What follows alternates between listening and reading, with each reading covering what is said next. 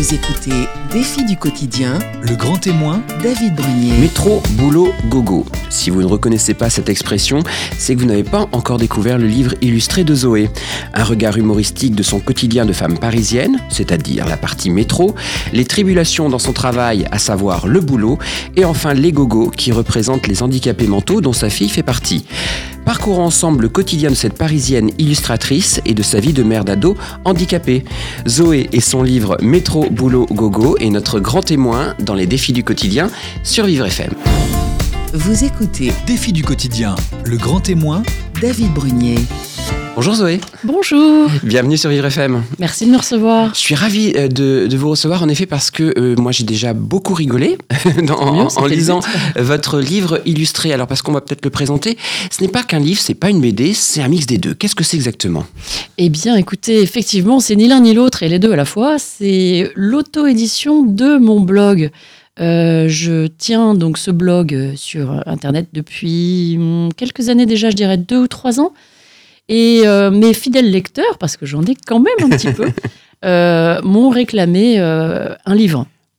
Alors un livre, un livre, c'est un peu compliqué à faire tout seul dans la mesure où j'ai pas eu trop le courage d'aller chercher un éditeur. Je me suis dit que j'aimais bien faire les choses moi-même, me- donc c'était vraiment l'occasion de, de s'y coller. Donc j'ai compilé tous les articles de mon blog Ouais. En trois chapitres que vous venez fort bien dénoncer. et, euh, et voilà, j'ai- donné naissance à ce bouquin en, en version papier, alors qu'il n'était que dans la stratosphère des internets, comme. Exactement.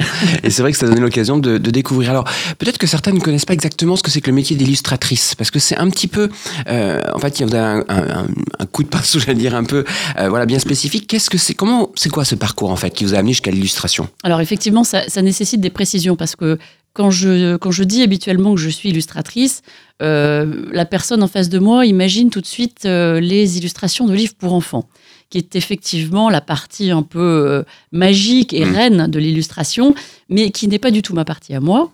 Moi, je m'occupe principalement de publicité, de communication pour des grands groupes via des agences de communication ou de publicité et un agent. Donc là, on est vraiment plus dans un créneau euh, business, c'est beaucoup moins féerique euh, que ce qu'on imagine euh, derrière le mot illustration. Mais c'est un métier que j'aime beaucoup et, et qui est l'aboutissement naturel de mes études d'art graphique Mhm.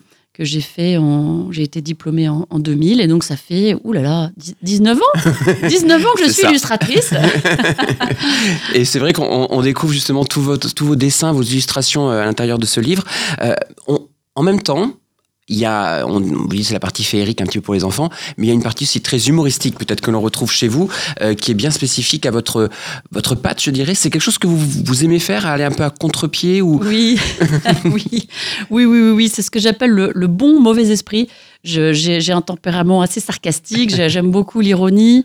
euh, j'ai toujours été un petit peu rebelle et, euh, voilà, j'aime beaucoup chatouiller là où ça fait mal, j'aime beaucoup rire de moi surtout, j'aime beaucoup euh, raconter les, les- les ennuis du quotidien, euh, les soucis, les travers des gens que je croise, etc. Donc évidemment c'est un humour particulier qui, qui fait de temps en temps un peu peur, mais J'essaye au maximum d'être drôle et pas méchante. Donc après, est-ce que c'est réussi euh, En tous les cas, moi, c'est ce que j'ai ressenti, Bon, euh, et surtout de dédramatiser parfois des situations Oui, qui peuvent paraître, euh, quand on les voit de l'extérieur, un peu compliquées.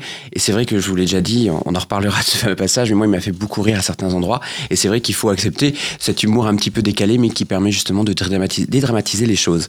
Alors, justement, s'il faut dédramatiser, c'est parce que vous avez plusieurs enfants, dont une fille qui s'appelle Rose, et qui est née euh, handicapée mentale, c'est ça? Oui. Alors en fait, euh, c'est ma fille unique. D'accord. Donc voilà, j'ai Rose, qui est ma fille, comme je dis, biologique.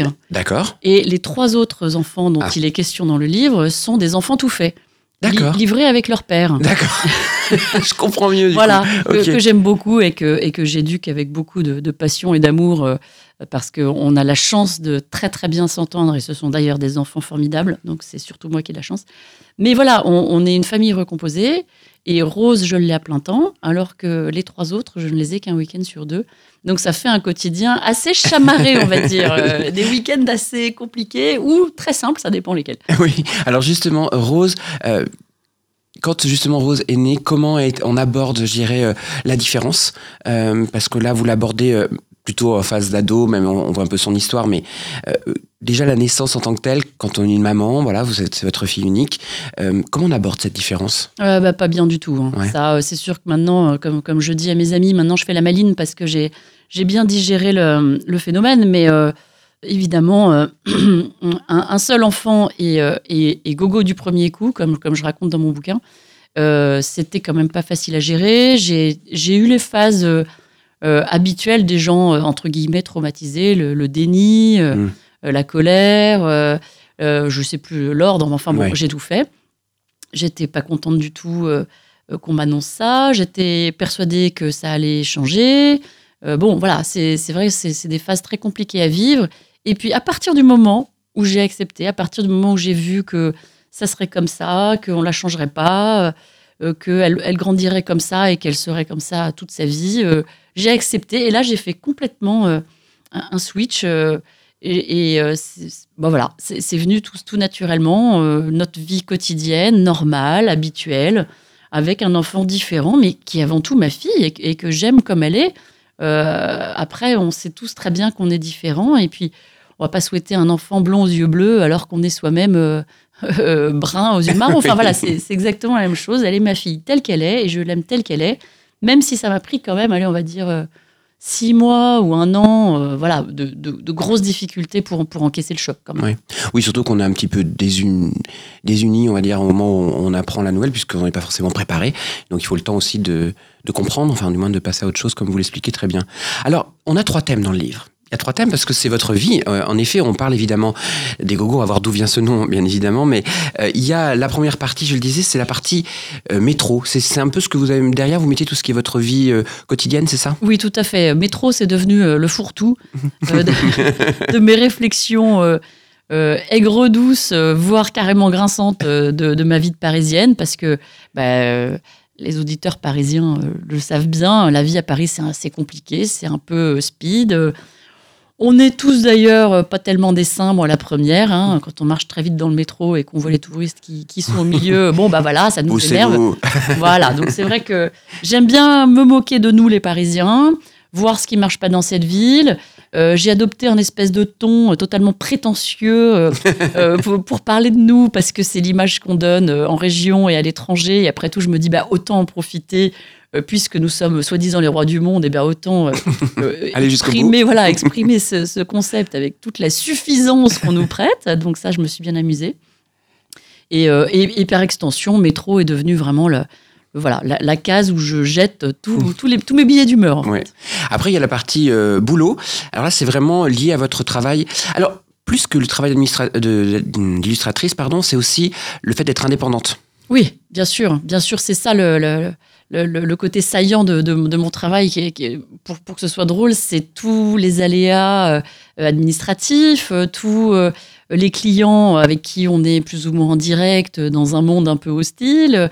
Voilà, on est, on est tout seul quand on est Mm. indépendant.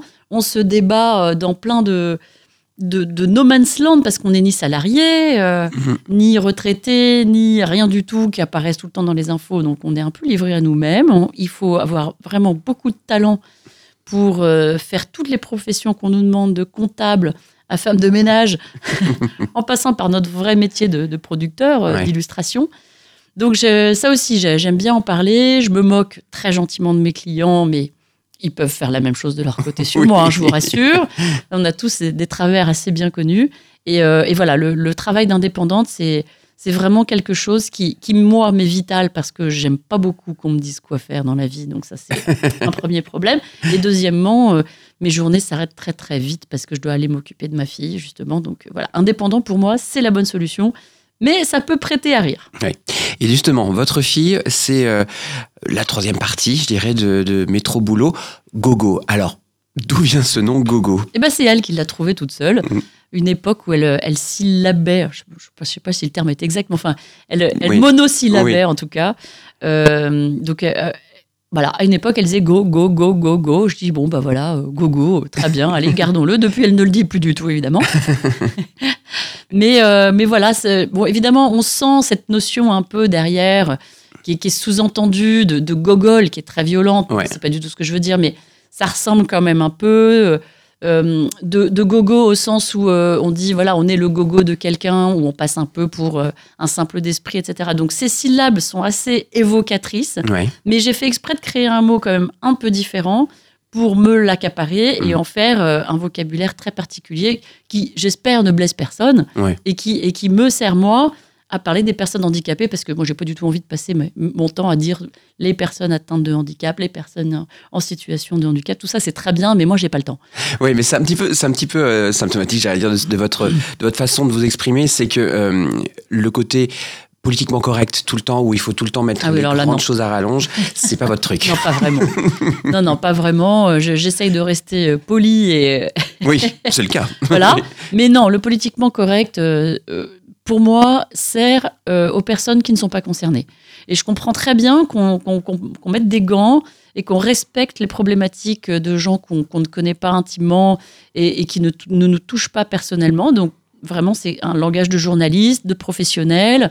Mais nous, qui sommes euh, dans la vraie vie, dans le dur, Mhm. euh, on, on appelle nos enfants comme on veut et encore heureux. Alors, j'ai souvent des remarques des éducateurs parce que j'appelle ma fille par plein de surnoms différents. Et ils me disent non mais quand même, elle a un joli prénom, arrêtez de l'appeler la saucisse ou nounours. je dis mais non mais je, je- en fait je fais ce que je veux avec ma fille et vous inquiétez pas, elle, elle se reconnaît très bien, ça la fait rire, elle aime beaucoup et puis et puis c'est mon humour de donner des surnoms à tout donc voilà, Ouais. c'est comme ça. Dans l'absolu, euh, j'irais à- on peut donner des surnoms aux enfants, même, euh, même s'ils sont Oui. pas en situation de handicap. Donc c'est vrai que c'est c'est assez drôle de, de se dire qu'on peut peut-être aussi s'amuser avec euh, tous les enfants euh, qu'on peut avoir. Parce que c'est le cas avec les trois autres. Alors justement, les relations se, se passent bien entre les, les, bah, les bienfaits. Donc du coup, les, les trois enfants de votre compagnon et votre, euh, votre fille Rose. Oui, oui, parce que c'est vraiment des, des très très gentils enfants qui ont tout de suite compris la problématique. Ils vivent pas vraiment ensemble, Mm. donc ils sont pas vraiment embêtés, je dirais entre guillemets, par le handicap au quotidien. Parce qu'il faut quand même savoir que Rose se lève à 4 heures du matin. Donc euh, les, les week-ends sont quand même assez sportifs, même si on essaye de fermer les portes, ils sont quand même dérangés. Et euh, ils traitent Rose comme, comme un bébé, comme s'ils avaient euh, une, une demi-sœur de 18 mois à peu près. Donc ils sont tolérants, comme on est tolérant avec un bébé euh, bah, qui crie, qui renverse des trucs, euh, qui, qui salit ses couches, qui nous grimpe dessus. Bon, bah voilà, on sait que l'enfant n'est pas vraiment responsable de son comportement. Et eux, dans leur grande maturité, Ouais. euh, ont complètement adopté cette attitude-là avec Rose. Alors et justement, elle a quel âge Rose aujourd'hui? Elle a 14 ans et demi, quand même. Ah, votre ado, votre ado. Vous allez découvrir son ado parce que évidemment, euh, c'est les tribulations, j'en parlais, de votre vie au quotidien.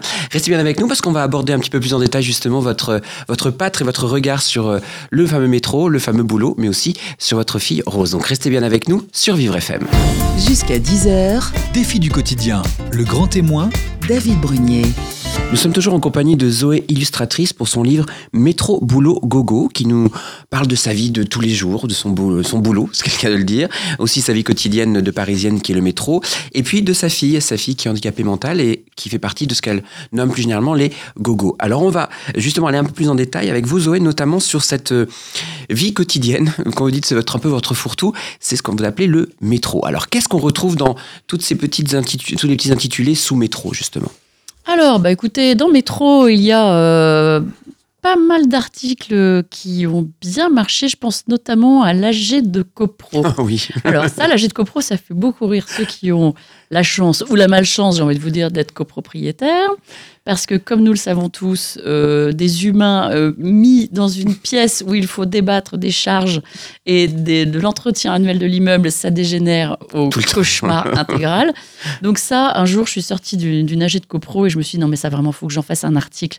Donc là, j'ai vraiment pris un par un tous les copropriétaires de mon immeuble et je leur ai vraiment tiré le portrait, c'est le cas de le dire. Donc ça, c'est c'est quelque chose euh, auquel je tenais beaucoup parce que vraiment, il y a, y a- y a de la matière.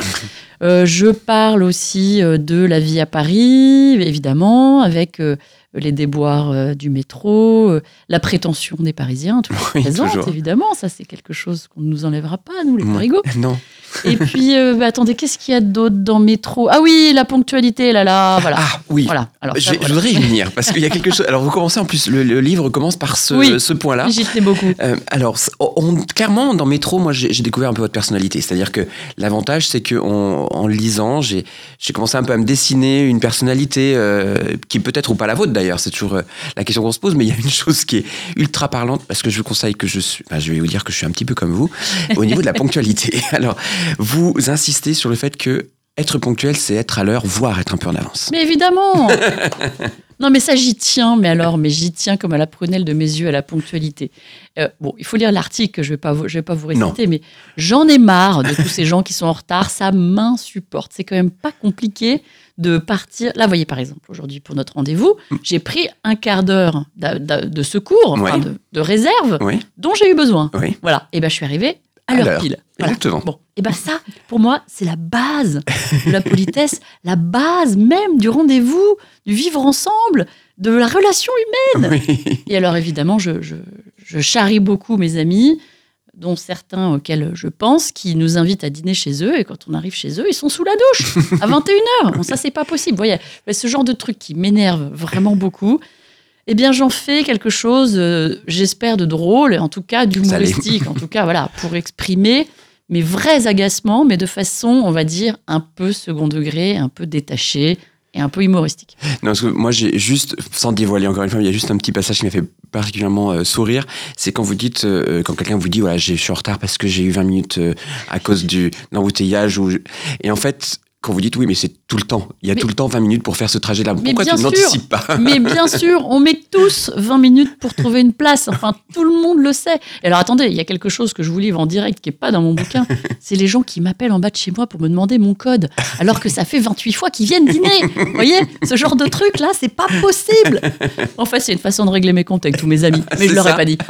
On va pouvoir regarder en tous les cas, vous verrez comment ça se passe.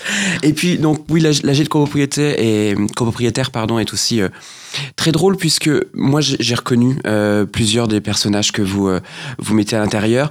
On va pas tous les dévoiler parce qu'il faut vraiment les découvrir. Je vous vraiment le conseille. En plus, ils sont bien croqués, bien dessinés. On, a- on retrouve vraiment les, même les mimiques physiques que je dirais, Euh, notamment de cette fameuse. On en a tous dans les immeubles ces personnes qui sont là et qui connaissent tout. La chef, à la chef. la chef d'immeuble. Alors c'est qui On a chef? tous une chef d'immeuble. Oui. on a tous une chef d'immeuble qui vit dans l'immeuble depuis euh, 40 bonnes années généralement. hein. Oui. Et qui sait tout sur tout le monde, qui Oui. sait qui couche avec qui, euh, qui a jeté un mégot par la fenêtre la semaine dernière, qui n'a pas payé ses charges, euh, qui va s'en aller, qui va venir, euh, qui va partir, et qui est toujours, comme vous le savez, toujours très partial, on va dire, dans ses amitiés, Complètement. qui aime bien tous les commerçants de la rue sauf les Chinois et qui a toujours des, des opinions et des a priori sur tout le monde et qui se gêne pas pour nous en entretenir pendant des heures et des heures. Ça, c'est vrai. Surtout pendant cour. les AG de concours Voilà, voilà. et dans la cour, en effet. Mais c'est vrai que c'est une mine d'informations, généralement, quand on veut avoir des infos. C'est elle qu'il faut aller voir. Mais euh, euh, en plus, ce que vous supportez pas vraiment, et on, on le voit clairement, c'est ce que vous appelez les relous. Ah oui. Alors les relous, il y en a. C'est vrai que ceux que vous décrivez, on en croise très régulièrement pour tous ceux qui sont parisiens, mais même en Ile-de-France en général, Ah oui. on les retrouve. Ah, Alors c'est qui ces relous Ah, les relous sont les relous. Les relous sont les gens qui ont pour vocation de vous empêcher de vivre votre vie confortablement. Alors, j'en prends plusieurs exemples, parce qu'il y, a y carrément deux articles consacrés aux relous, parce c'est que vrai. ça, vraiment, les relous sont partout. Euh, mais vous savez, par exemple, le, le voisin de TGV qui sent mauvais, on l'a Oui. tous eu, celui-là. on est tout content de s'installer dans le TGV, on a un long trajet, on s'installe dans une petite bulle de confort, et le type qui est à côté, il pue des pieds, et on va se le taper pendant 4 heures. C'est un cauchemar. C'est vrai. Ça, c'est vraiment le relou du train. Euh, Qu'est-ce qu'on a d'autre comme relou? Euh, Alors moi, je déteste par exemple euh, les personnes qui ne s'occupent pas de nous alors qu'on est euh, client ou patient. Donc j'ai j'ai souvent une bonne dent contre les médecins qui me font attendre pendant des heures dans les cabinets de consultation, que ce soit avec ou sans ma fille. Oui. Ils s'en fichent complètement. hein. Ils sont toujours en retard à partir de 8 heures du matin. Je ne comprends même pas comment. Ah, voilà, je reparle de la ponctualité. Oui, j'allais dire, mais on, on y revient. Mais c'est ça aussi. C'est- exactement ça. C'est vrai qu'on a toujours. euh, on- en plus, ces médecins ont un peu cette aura d'excuses systématiques ça parce que c'est leur, métier, oui. Oh là là, et vous avez vu mon article sur le- le- l'avocat. Oui, L'avocat. L'avocat qui nous fait attendre, qui ne nous rappelle jamais. Il s'en fiche complètement de notre divorce, de notre acquisition, de notre prêt, de tous ces sujets qui sont hyper sensibles et qui nous prennent à des moments de notre vie où vraiment on est en fragilité. Et ces gens-là se fichent comme d'une guigne de notre cas. Mais quelque part, je les comprends, on n'est pas unique, mais c'est fait d'une telle façon que vraiment j'ai- pris sur moi de les dénoncer.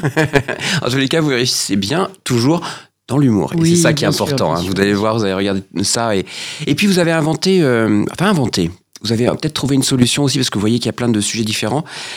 La décharge mentale. Ah oui, la décharge. Alors ça, j'ai trouvé que c'était une très très belle idée. Bah, vous voyez, ça aussi, c'est mon mauvais esprit parce que je, je pourrais être dans l'air du temps, je pourrais être féministe, je pourrais être euh, euh, MeToo, je pourrais être euh, balance ton porc. Je, bon, j'ai eu la chance de ne pas vivre d'expériences désagréables avec les hommes. Et ce, ce- cette, cette charge euh, qu'on sent contre la jante masculine dans tous les magazines et dans tous les dîners m'exaspère, à vrai dire, un tout petit peu parce que il faudrait quand même ne pas voir la paille avant la poutre. C'est que nous, les femmes, on est chiantes. c'est ça ma théorie. Et c'est ce que j'explique dans la décharge mentale. Les tâches domestiques, les hommes, ils s'en fichent un peu. C'est nous qui exigeons d'avoir euh, euh, des draps repassés. C'est nous qui exigeons d'avoir euh, un plan de travail impeccablement nettoyé. C'est nous qui exigeons d'avoir des petites culottes jamais dans le, dans le panier de linge sale. C'est nous qui exigeons tout ça. Les hommes, comme je le raconte dans mon article, ils prennent un café, ils mettent leur costard et ils partent chasser le mammouth. Et ils s'en foutent pas mal de ce qui se passe à la maison. Donc, bon, moi je veux bien qu'on accuse les hommes de pas en faire assez, c'est vrai. Honnêtement, c'est vrai. Mais je pense que le niveau d'exigence est très très haut et que les femmes feraient bien de lâcher un peu de lest et de se mettre en décharge mentale, c'est-à-dire s'asseoir sur le canapé le soir, prendre une bière et dire, et dire à nos maris hey, qu'est-ce qu'on bouffe ce soir? Voilà, c'est à essayer. Faites le test. Vous, allez- vous verrez, vous verrez chez vous ce que ça donne en tous les cas, mais vous pourrez vous référer au livre en tous les cas euh, que vous propose Zoé Illustratrice. Alors, il y a la partie euh, métro, on l'a vu, mais il y a la partie aussi boulot, parce que vous avez un boulot donc d'illustratrice, euh, mais surtout indépendante. Et c'est là qu'on voit vraiment parfois les, les, petites, les petits dessins, les petites caricatures parfois que vous faites, notamment par rapport à, à vos clients, qui semblent être, alors, qui semblent être très gentils, mais parfois qui sont pas très responsables, entre guillemets, sur euh, les retours notamment. Oui, oui, oui. Alors bon, les clients, il y a, y a vraiment à boire et à manger. Euh, J'ai d'ailleurs sur mon blog l'article ultime, il n'est pas dans le livre, hein, Mhm. il n'est pas encore sorti, il sera dans le tome 2. Ah. J'ai l'article ultime sur le client relou. Alors lui, il cumule le client fou, le client nul et les relous. Je peux vous dire que ça, ça. Quand je l'ai eu au bout du fil, celui-là, je me suis dit, ouh, toi, tu vas, y- tu vas y avoir droit. Bon, bah, les clients, euh, c'est comme, euh, c'est comme euh, tout le monde. euh, voilà, il y en a des biens, il y en a des pas bien, il y en a des polis, il y en a des gentils, il y en a qui savent ce qu'ils veulent, il y en a qui savent pas du tout. Mm, mm. Il y en a qui payent, il y en a qui payent pas. euh, Il y en a qui disparaissent dans la nature, il y en a qui s'évaporent littéralement après que le boulot soit terminé. Ouais. Il faut aller chercher par la peau des fesses, voire même au tribunal. Ouais. Bon, bah ça, euh, faut le raconter avec humour aussi parce que. Parce que, bah voilà, de toute façon, on n'a pas le choix. Mm. Et quand on est indépendant, on est un peu seul à devoir euh, ramer derrière et, et, et surtout fermer sa bouche quand on nous demande pour la huitième fois un changement de coiffure, un changement de couleur, un changement d'habit. Bon, bah, il faut le faire. Hein, Ouais, c'est tellement drôle. Alors, je, vous, vraiment, je vous, je vous conseille de lire euh, le livre illustré parce qu'il y a, il y a un double discours. euh, Il y a plein de situations que vous avez mis en place avec vos clients et même, on- même pas qu'avec vos clients, mais vraiment où ce qu'on dit et ce qu'on pense réellement. Et c'est tellement vrai qu'on se retrouve tous à un moment ou à un autre quelque part dans ces, euh, dans ces dessins. Il y a aussi le, quelque chose d'intéressant, je trouve, c'est le, le fameux mythe de l'indépendance. Oui, Le, c'est vrai qu'on imagine toujours, ah bah oui, mais tu es ton propre patron. Oui. C'est vrai. mais c'est vrai. le problème, c'est que vous êtes multitâche et il y a beaucoup, beaucoup de travail derrière. Il y a beaucoup, beaucoup de travail derrière. Il y a beaucoup de polyvalence surtout. Moi, c'est c'est ça que j'ai surtout appris en 18 ans de carrière. Mm. Euh, il faut connaître son statut fiscal, il faut connaître son, sa compta, il faut savoir se vendre, il faut savoir faire du recouvrement, il faut savoir euh, bah, produire aussi, euh, et puis être rentable, Mm. ce qui est très très compliqué de nos jours parce que les clients sont très très exigeants et les budgets se réduisent comme peau de chagrin. Donc c'est à nous, évidemment, d'arriver à être rentable et pas euh, au marché de s'adapter à nous. Donc ça, c'est quelque chose que les indépendants euh, ont, ont- ont dans leur ADN Ouais. parce qu'on n'a pas le choix. Ouais. Et euh, et- il y a ce mythe de euh, tu, tu pars en vacances quand tu veux. Oui, oui, oui. Alors oui, on est bien d'accord. Je pars en vacances quand je veux. Mais je rappelle quand même que le terme de congé payé n'existe pas quand on Ouais. est travailleur indépendant. Donc euh, là, vous voyez, j'ai pris euh, deux semaines de vacances. euh, grand bien me, me fasse. Mais Ouais. pendant ce temps-là, j'ai gagné zéro euro. Ça, je confirme. Oui, c'est ça. Donc voilà, le, le mythe de toi, tu fais bien ce que tu veux, tu te lèves à 11h si tu veux, euh, et tu pars du bureau à 15h si tu veux. Je dis, bah oui, bah, tu fais ça trois fois, et puis, euh, et puis, et puis ta boîte est plantée. Tu seras pas indépendant très longtemps. C'est ça, c'est exactement ça. c'est beaucoup de travail. Ouais, c'est et c'est vrai que ça permet de le démystifier un petit peu et de justement de comprendre. Il y a du pour et du contre des deux côtés, comme toujours, mais euh, c'est vrai que c'est bien de pas toujours voir que le le, le- le bon côté d'un système il y a aussi parfois des, des choses qu'il faut, Eh faut oui. régler qui sont pas toujours très agréables. Je m'y emploie. Ouais. Parce que c'est c'est ce que je dis, on n'a pas d'assurance chômage, Non. mais on n'a pas de cotisation non plus. Donc c'est vraiment un statut qui correspond à des personnalités Mmh. très autonomes, très polyvalentes et qui euh, ont besoin de personne parce que sinon c'est l'enfer. En tout cas, vous pourrez découvrir d'autres euh, d'autres histoires, notamment avec les stagiaires, le coworking, bref, tout ce qui se fait. En tous les cas, n'hésitez pas à le découvrir dans son livre. Nous, on va rester ensemble pour discuter et découvrir un petit peu plus votre euh, votre quotidien avec votre fille Rose. On rappelle que vous euh, qui s'est surnommée, enfin qui utilise le fameux mot gogo pour toutes les personnes qui sont handicapées mentaux. Donc, vous allez nous en parler justement parce que votre quotidien, c'est aussi ça. Donc, restez bien avec nous sur Vivre FM. Jusqu'à 10h, Défi du quotidien, le grand témoin, David Brunier. Nous sommes toujours en compagnie de Zoé Illustratrice qui nous fait part de son livre Métro Boulot Gogo qui est en fait un, livre illustré euh, qui dépeint son quotidien au travail, son quotidien dans la vie, je dirais, parisienne et son microcosme parfois. Mais aussi la partie, la fameuse partie gogo. Alors c'est vrai que quand on, lit le titre du livre, qu'on voit Métro Boulot Gogo, on dit wow, gogo, qu'est-ce donc? Et puis en fait c'est un nom qui est venu euh, par votre fille Rose. Et oui, tout à fait. C'est Rose elle-même qui l'a inventé. Alors il faut savoir que Rose ne parle pas du tout. D'accord. Voilà, ça fait partie de, de, de son handicap, qui est un handicap non diagnostiqué. Ah d'accord. Oui, oui, comme euh, l'immense majorité des, des enfants handicapés mentaux. J'ai appris ça euh, lors de mes consultations à Ouais. Necker. Euh, plus de 50%, enfin je ne veux pas dire de bêtises, mais à l'époque en tout cas, Ouais. plus de 50% des enfants handicapés mentaux sont non diagnostiqués, c'est-à-dire n'ont pas de nom sur leur maladie. D'accord. Alors, voire même pas de maladie du tout, parce que euh, Rose, Rose est en pleine forme. Mais donc voilà, elle ne parle pas. Et euh, il y a des moments, des époques de sa vie où elle, où elle monosyllabe. D'accord. Et donc voilà, ce go, go, go, go, go dont elle se servait pour dire absolument je ne sais pas quoi, Ouais. on l'a, on l'a gardé pour, pour désigner à peu près tout ce qu'elle voulait désigner. Et finalement, pour désigner euh, bah voilà, cette, cette immense cohorte, parce qu'ils sont nombreux, des enfants handicapés, voire même des adultes handicapés, enfin de toutes les personnes handicapées. Parce que là, aujourd'hui, elle a 14 ans et demi, vous le disiez. hein, Oui, alors elle cumule les handicaps de, de l'ado avec les, les- les handicaps euh, de, de, la personne handicapée. Oui. Donc euh, ça fait euh, beaucoup de, de boulot et un quotidien vraiment euh, pas drôle en fait, hein, à l'origine, vraiment pas drôle du tout. Et euh, quand je me suis aperçue que ce quotidien me cantonnait euh, au caritatif, à l'apitoiement et au médical, Ouais. ce qui sont des secteurs qui me correspondent pas du tout en termes de personnalité, je me suis dit non, non, non, non, moi je veux pas d'une vie euh, d'hôpital en hôpital où on me plaint et où on me donne des sous, etc. Je, je veux plutôt euh, montrer à tout le monde qu'en fait, ben, la vie avec une personne handicapée, même lourde, parce que Rose est lourdement handicapée, ben, ça reste la vie. Ça reste la vie, ça reste vivable, ça reste un quotidien. On trouve des solutions, alors on se bat. On se Mhm. bat beaucoup, euh, comme vous l'avez lu, et, euh, et parfois on gagne des- de, sacrées victoires. Ouais. D'ailleurs, il y a une phrase moi qui m'a qui m'a qui m'a marqué en tous les cas quand vous expliquez les débuts justement avec Rose. Vous dites quand on entre dans la dans le monde VIP du handicap, on est automatiquement exclu du monde normal. Et ouais, Ça c'est quand même fort comme c'est dur. Ouais. Et on le sent vraiment. Alors, c'était le tout début, c'est, euh, vous savez, cette période où tout le monde fait ses enfants. euh, bah, c'était la, oui, la, la, la- la trentaine. hein. Moi, j'ai Mhm. très mal vécu ma trentaine. C'était vraiment une période pas agréable du tout. Tout le monde faisait euh, trois enfants blonds, euh, pim pam poum dans l'ordre, euh, brillants, gentils, bien élevés, machin. Et, euh, et tout le monde compare, et, et le tien, il marche. Et ah, le mien, il est, il est propre, et il fait ses nuits. Rose, elle fait toujours pas ses nuits. Ça fait 14 ans et demi que j'attends qu'elle Ouais. fasse ses nuits.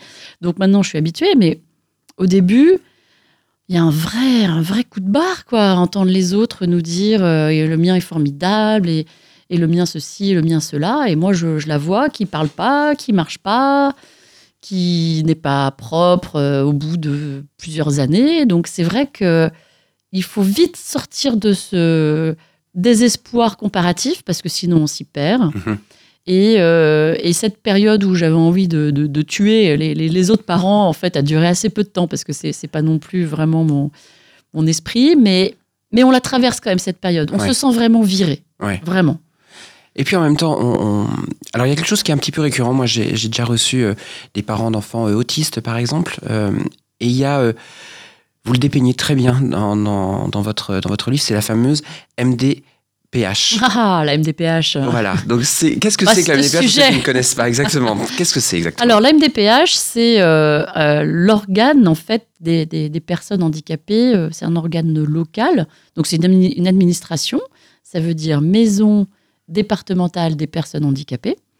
Et c'est à eux que nous avons affaire pour tout ce qui a trait au handicap. Alors, on est dans un super pays où on a vraiment de la chance d'être très, très bien traité pour ces sujets-là, parce que je pense qu'il y a plein de pays où on n'est même pas écouté, même pas Mm. pris en compte.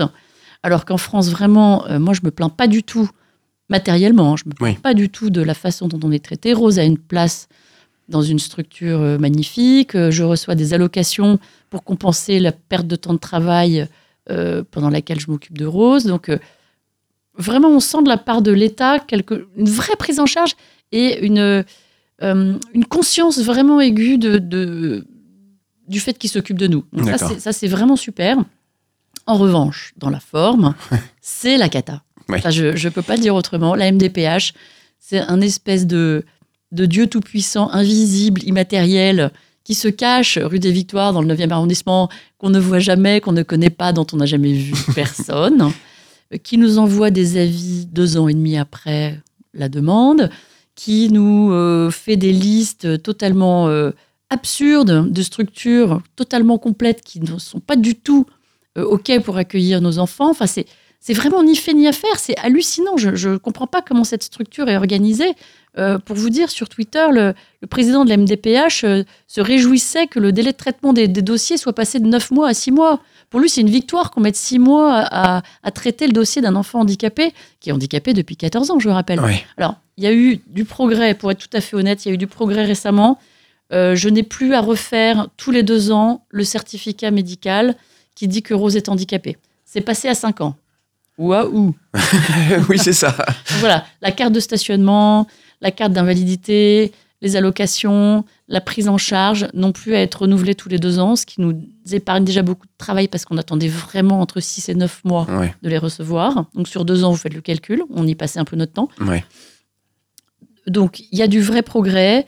Ça continue à s'améliorer. Il y a une vraie prise de conscience du gouvernement sur ce sujet, quoi qu'on en dise, et quelle que soit euh, la façon dont les détracteurs en parlent, parce que c'est aussi un milieu où les gens ne sont jamais contents. Et ça, c'est aussi quelque chose dont je voulais parler, parce que il y a quand même de quoi être satisfait. Franchement, moi, je le suis. Alors, on me dit toujours, t'es la seule. Eh, ça en fait au moins une. Ouais.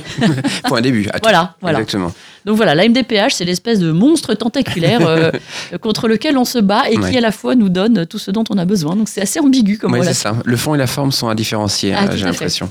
Alors, il y a justement, les, ça- c'est lié un peu aux IME, donc c'est les instituts médico-éducatifs. Euh, c'est presque par chance que Rose a réussi à, à avoir accès justement à cette, euh, cet institut. Mais oui, et c'est ça qui est pas normal, c'est que cet institut est génial. Rose y est formidablement accueillie par des éducateurs passionnés, hyper formés, totalement compétents. Elle passe des journées géniales. Ils nous font du, du reporting. Ils leur ils font faire des activités, du poney, de la piscine, de l'escalade, enfin que sais-je, beaucoup de choses. Donc moi vraiment, je suis ravie que Rose soit là-dedans. Mais il a fallu que je fasse du lobbying, euh, voire même euh, du harcèlement pour euh, accéder à cette structure dont on a appris la création par hasard dans la structure précédente. Et il a fallu que moi, qui suis bac plus 5, j'aille avec l'assistante sociale remuer tout Paris pour avoir une place dans, cette, dans cet institut. Et je trouve ça catastrophique. Je me dis, moi j'ai réussi, mais encore heureux. Hmm. Mais, mais les personnes qui parlent pas bien français, les personnes qui n'ont pas mon niveau d'éducation, les personnes qui savent pas enfoncer les portes, les personnes qui n'ont pas de bagou, comment ils font? Mais comment ils font? C'est, c'est clairement quelque chose qui ressort euh, de, cette, euh, de ce système qui, voilà, qui, qui pourrait bien fonctionner, mais où il y a un petit peu de, parfois du mal à obtenir les informations et, Voilà. et avancer. Alors, une petite chose, d'ailleurs, parce qu'il y a beaucoup d'humour euh, dans, dans la façon dont vous, euh, vous parlez de cette, cet univers et votre quotidien avec, euh, avec Rose. Notamment, euh, vous l'avez surnommée Rose Bocop à un moment, parce que il faut savoir que Rose, donc, a plein de choses qui l'aident au quotidien, notamment les lunettes, et puis il y a eu fameux corset. Ah oui, ah là là. Eh ben écoutez, le, le rendez-vous annuel, c'est après-demain. Donc je suis, je suis bonne pour repasser 5 ou 6 heures à Necker, parce que voilà, Necker, pareil, c'est génial. Mais on attend 5 ou 6 heures. On prend le rendez-vous de 8h30 du matin et on passe à midi. Je, bon, bref. Passons. Effectivement, Rose Bocop est très équipée. Rose Bocop euh, a des lunettes de combat. Rose Bocop a une, un corset de combat parce que ma pauvre choupinette, elle a aussi un- une grosse scoliose. Donc, il faut qu'elle soit 20 heures sur 24 dans un corset en résine qui l'aide à pousser droit. En fait, c'est comme une espèce de tuteur extérieur qui, qui, voilà, qui lui redresse au fur et à mesure la colonne vertébrale. Elle a aussi euh, des semelles orthopédiques parce qu'elle a les pieds euh, qui s'effondrent. Enfin, la voûte plantaire est très mal euh, installée. Donc, elle a depuis au moins 10 ans des, des vrais attelles orthopédiques. Elle a son petit médicament qui l'empêche d'être un peu agressive. Euh, elle a euh, les couches qu'on met par-dessus le corset ou sous le corset, euh, tel le capitaine Haddock. On ne sait pas. Il faut choisir. Donc voilà, c'est beaucoup, beaucoup, beaucoup, beaucoup de travail, de manipulation, de change. Euh, elle se salit beaucoup. Elle se, les, les cheveux, pareil. c'est un peu tous les jours qu'il faut lui laver. Comme je disais dans mon, dans mon bouquin, la tête d'oreiller une fois par jour, les draps une fois par semaine, la bouche toutes les cinq minutes. Ouais. Non, mais c'est vrai qu'on on- le retrouve là. En même temps, on voit euh, déjà que ça vous prend beaucoup de temps. Oui. euh, clairement. Euh, D'où aussi peut-être votre métier d'indépendante. Mais bien sûr, j'ai eu du bol parce que j'étais indépendante avant d'avoir Rose, mais Ouais. Ça s'est quand même très très bien organisé. Ouais, donc ça, on le voit que ça prend vraiment beaucoup de temps. Et puis on, on le voit, vous avez, voilà, vous expliquez clairement ce que, comment vous avez vécu votre expérience avec la MDPH notamment, mais on voit que vous êtes aussi très réaliste sur euh, les devoirs et les droits. Notamment, euh, vous faites parler du, de cette fameuse réunion avec tous les parents euh, justement qui, qui a lieu à l'IME, c'est ça Ah oui, le groupe de parole. le groupe de Mais parole. oui, Et, euh, et vous avez une, une- voilà, vous êtes, vous voyez les, les droits que vous avez, mais vous avez aussi les devoirs, et là vous considérez que c'en est un. mais oui, je, je suis assez choquée par la- l'absence des parents. Euh, Il y a un côté, euh, je sais pas, les, les- les enfants normaux, on est obligé d'aller à leur réunion parents-prof, tout le monde le sait. Oui. Ça saoule tout le monde. On y va forcément, c'est obligatoire. On a besoin de, de parler avec les profs. Et nous, nos enfants ne parlent pas, ils ont- ils n'ont pas de notes et euh, ils n'ont pas de bulletin et il n'y a pas de d'enjeux en fait, d'enjeux scolaires évidemment. Des enjeux, il y en a des énormes évidemment, bien mais pas des enjeux scolaires. Et euh, chaque fois que l'IME organise euh, des événements, euh, euh, des groupes de parole, euh, des réunions euh, associatives pour essayer d'améliorer le cadre de vie ou, ou impliquer les parents euh, dans, dans du mécénat, parce qu'évidemment tout cela est gratuit pour Oui. nous. Donc moi je trouve que la moindre des choses, c'est, euh, même si on ne peut pas donner des sous, euh, au moins se rendre aux réunions et participer à la vie de la structure qui élève nos enfants. Mm. Et malheureusement, euh, je suis souvent toute seule. Oui, c'est ça. hein. Vous attendez, vous attendez, mais il y a beaucoup de gens qui, il y a plus de gens qui viennent. Bah, je suis seule avec les professionnels qui prennent Ouais. sur leur temps de travail. En plus, oui. Voilà. Enfin, sur leur temps de travail, Non, que dis-je Sur temps, leur temps de, de de repos. repos, ouais. Oui, oui, oui, pour organiser ces réunions qui sont toujours hyper intéressantes.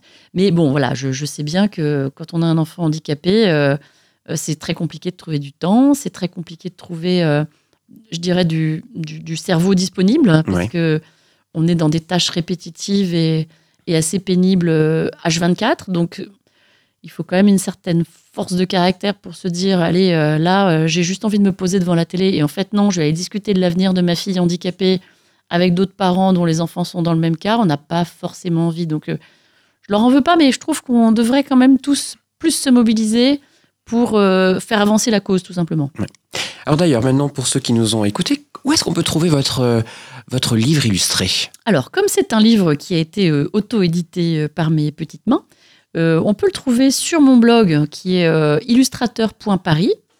Lequel blog est, accessible également sur mon site d'illustration pro qui s'appelle Zoé Illustratrice. hein, C'est plus facile de s'en souvenir. Oui, Et il est, et également disponible sur Amazon. d'accord. Voilà. Donc pour tous ceux qui veulent se le commander et justement pouvoir, euh, oui certes, voir votre quotidien, mais aussi rire un peu, rire même beaucoup. Moi j'ai beaucoup ri, on n'en a pas parlé, mais euh, cet humour euh, de votre, sur votre fille qui, voilà, qui dédramatise vraiment les choses. En tous les cas, moi je vous conseille de le découvrir. Un très beau cadeau aussi à faire euh, pour ceux qui parfois ne connaissent pas le handicap et qui parfois sont un peu perdus euh, par rapport à leurs amis notamment. Ça peut être aussi un beau cadeau à faire. Zoé, je vous remercie d'être venue. Merci à vous. Et puis bah écoutez, peut-être qu'on vous recevra pour le tome 2, je crois, qui est en préparation. Exactement. Donc j'en serai ravi. Avec grand plaisir. Une très belle journée, à très bientôt. Merci Au revoir. beaucoup. vez